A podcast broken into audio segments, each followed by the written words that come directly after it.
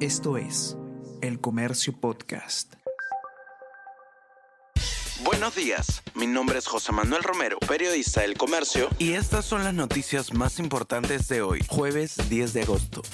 Asesinan al candidato presidencial Fernando Villavicencio en Ecuador. Sicarios atacaron a tiros el postulante a la salida de acto de campaña en Quito. Otras personas resultaron heridas. Periodista era uno de los ocho aspirantes en los comicios.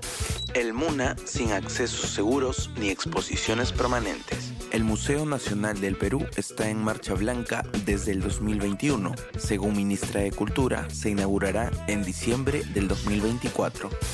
Vocero Darwin Espinosa dilata trámite de renuncia de ocho congresistas a la bancada de Acción Popular. María del Carmen Alba fue la primera en anunciar su salida del grupo a raíz de la designación del legislador Darwin Espinosa, investigado por los niños como nuevo portavoz del grupo. Horas después, otros siete legisladores tomaron la misma medida.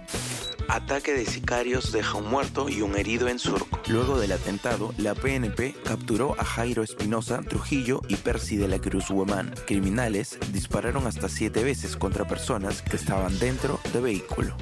Con advíncula de figura, Boca clasifica a cuartos de la Libertadores. El defensor peruano se lució con un zurdazo y decretó el 2-1 para el Cenense. El miércoles 19 de agosto en la Bombonera, Luis Advíncula puso el 2-1 en el Boca versus Por la vuelta de los octavos de final en la Copa Libertadores.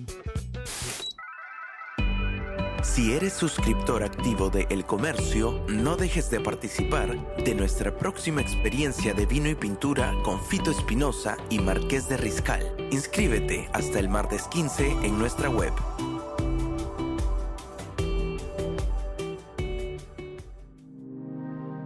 El Comercio Podcast.